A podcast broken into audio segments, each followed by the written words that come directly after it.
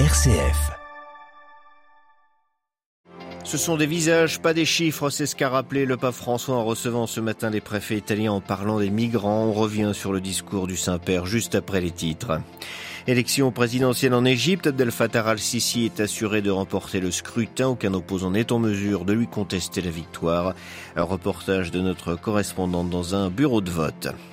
Nouvelle tentative de médiation de la part de la CDAO avec la junte militaire nigérienne. La communauté d'Afrique de l'Ouest réclame toujours la libération sans condition du président Bazoum, toujours retenu prisonnier dans sa résidence depuis le coup d'État de juillet dernier. La COP28 de Dubaï touche à sa fin. Les dernières négociations sont intenses. En attendant, les participants découvrent des solutions concrètes pour réduire la pollution, comme le recyclage des mégots de cigarettes, exemple d'économie circulaire. Reportage dans ce journal. Radio Vatican, le journal Xavier Sartre. Bonjour, une centaine de préfets italiens été reçus ce matin par le pape François. Il a rappelé la figure de Saint Ambroise, qui fut préfet à Milan au IVe siècle avant de devenir évêque de la ville.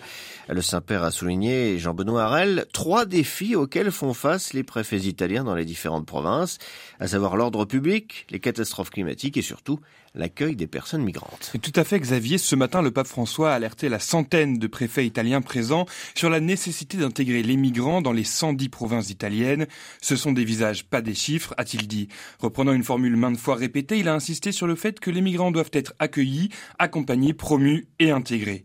Pour le successeur de Pierre, cette intégration est nécessaire après les terribles parcours des migrants qui sont souvent la proie des passeurs. Il a évoqué ces organisations criminelles et s'est insurgé à propos, je le cite, des camps de concentration dans certains pays d'Afrique du Nord où ceux qui veulent venir en Europe sont traités comme des esclaves, torturés, voire tués.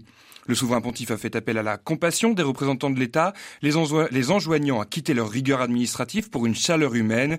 Ce sont des personnes qui ne peuvent pas être classées, mais qu'il faudrait embrasser. Outre les conditions inhumaines que rencontrent les migrants lors de leur déplacement, le pape s'est dit préoccupé par les chiffres exceptionnellement bas des naissances en Italie. En 2022, moins de 400 000 bébés italiens sont nés, un niveau jamais atteint depuis plus de 150 ans. Enfin, François a interpellé les Italiens sur leur double responsabilité, faire des enfants, mais aussi accueillir les migrants comme des enfants. Jean-Benoît Harel. Et le pape demande d'œuvrer à prévenir tout acte de corruption au sein du Vatican, aidant notamment ceux qui ont la charge des biens du Saint-Siège. François recevait ce matin le bureau du réviseur général, une équipe chargée de réaliser des audits sur la gestion comptable et financière de divers organismes, dicastères de la curie romaine aux institutions liées au Saint-Siège et à l'état de la cité du Vatican. Plus de détails sur notre site internet. Hier, dans ses appels après, après la prière de l'Angélus, le pape s'est demandé si à l'approche de Noël, nous serions capables, avec l'aide de Dieu, de prendre des mesures concrètes en faveur de la paix, de citer les exemples de l'Ukraine et d'Israël ainsi que de la Palestine.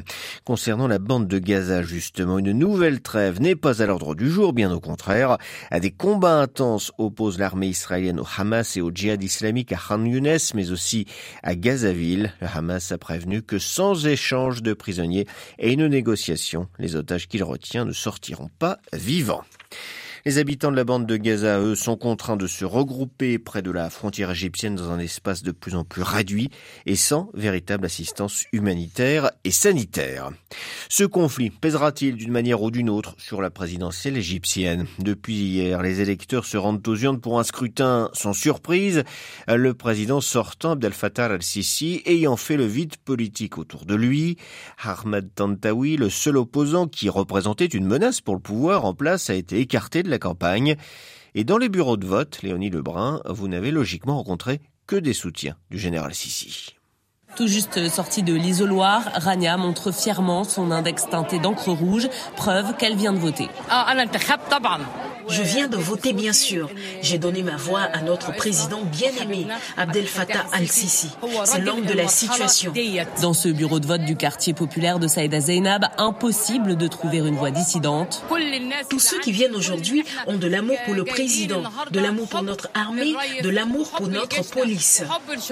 La police présente en nombre dans l'école où se tient le scrutin surveille de près ceux qui parlent aux rares journalistes.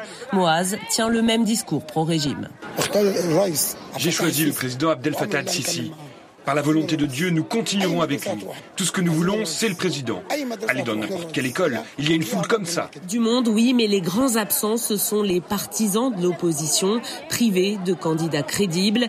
Désabusés, ils boycottent le vote qu'ils qualifient de mascarade. Un votant l'admet à demi-mot.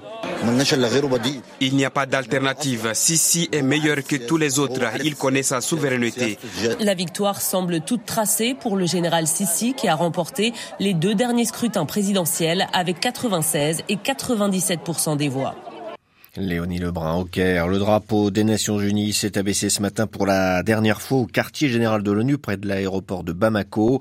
La MINUSMA, la mission onusienne au Mali, a mis un terme officiel à son déploiement dans le pays. 180 casques bleus ont perdu la vie au cours de ces dernières années en combattant les groupes islamistes. Les relations entre la junte nigérienne et la CDAO ne sont toujours pas apaisées. Hier, l'organisation régionale a proposé aux putschistes, à l'issue d'un sommet, la médiation d'un comité de trois chefs d'état-major pour un retour rapide à l'ordre constitutionnel au Niger. La CDAO réclame en outre la libération sans condition du président Mohamed Bazoum et de ses proches. À Abuja, Ishaka Degboye. À l'issue du sommet d'Abuja, Ouma Aliou Touré, le président de la commission de la CDAO, a révélé les noms des trois pays qui vont constituer le comité de médiation et des attentes de la CDAO vis-à-vis du CNSP. On the political situation in the Republic of Niger.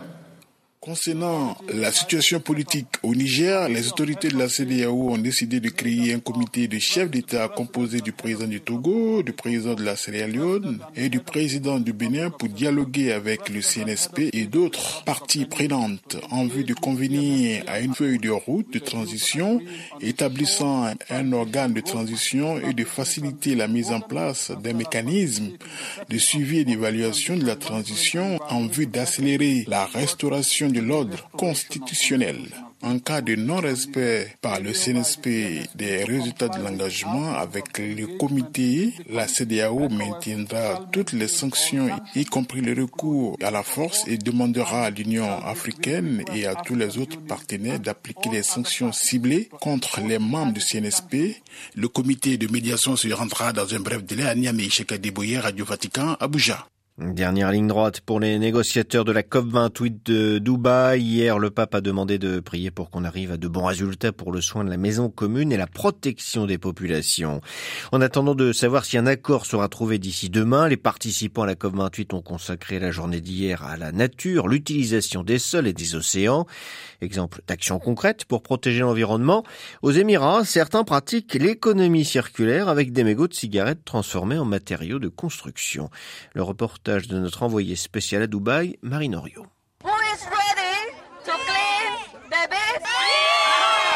Sur l'une des plages les plus prisées de Dubaï, une cinquantaine de silhouettes scrutent le sol, les mains gantées, à la recherche de mégots de cigarettes. Très petits, ils échappent au système de collecte des déchets et en moyenne, il faut 12 ans pour qu'un mégot se désintègre naturellement. Natacha Seker vit à Dubaï depuis deux années.